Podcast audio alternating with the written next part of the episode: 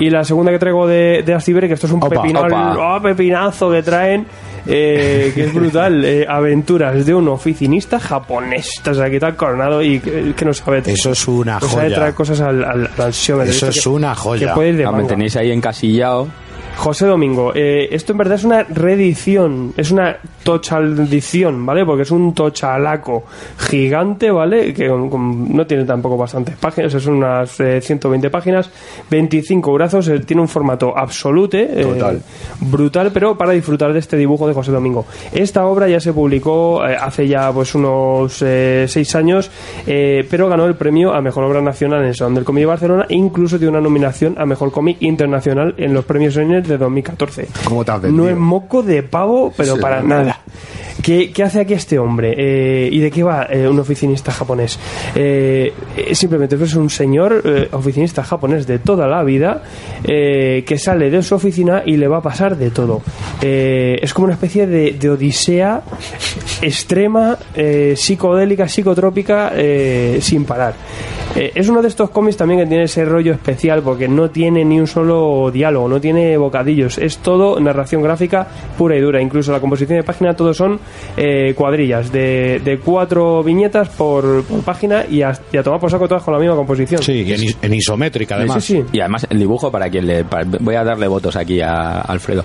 Es muy muchacha Nui. Es muy Sí, chachero, es muy, muy muy, chachero muy- total. muy alter- Y- muy alternativo. Incluso la, la, la perspectiva que tiene todo el rato es en 3D, el típico 3D de videojuego. Y la isométrica, la Sí, isométrica. que, claro. que le da ese rollo a- videojuego también a esta obra, a la parte que es muchachera, porque tiene un, tiene ese, como dice, un, un diseño así como los personajes que tienen las, las caras cuadradas y todo eso, ¿no?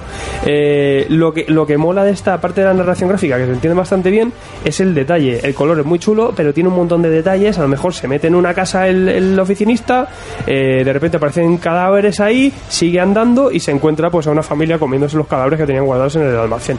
Tira para adelante y de repente pues le- un mago le transforma en hoja y le manda al Tíbet.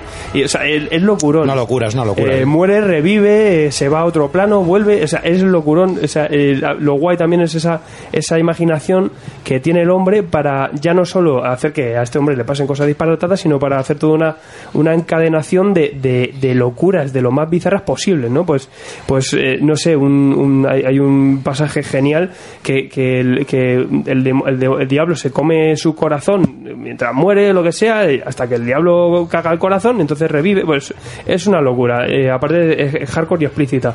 Eh, pero sobre todo mola, por eso, todo ese universo que ha creado de monigotes raros, de diseños, que cada viñeta pues es eh, una propia historia, ¿no? Pero a la vez con mucho humor, mucha risa, que te ríes bastante mientras te lo lees, muy rápido de leer, pero de estas joyas de narración gráfica de dibujo que con un diseño muy especial, muy, muy separado del cómic habitual, que está muy chula. Aparte, la edición que ha traído Astiberri, eh, así en, en tochada, lo bestia, con introducción de David Rubin, que me lo señala también Coronado, eh, prólogo de propio autor y, también eh, el- la explicación de también de cada viñeta. Tiene ese, ese guion también explicándote cada cosa, pues si alguna locura de estas que se la pasó por la cabeza tú no, no te has enterado, pues también te viene ese, ese extra.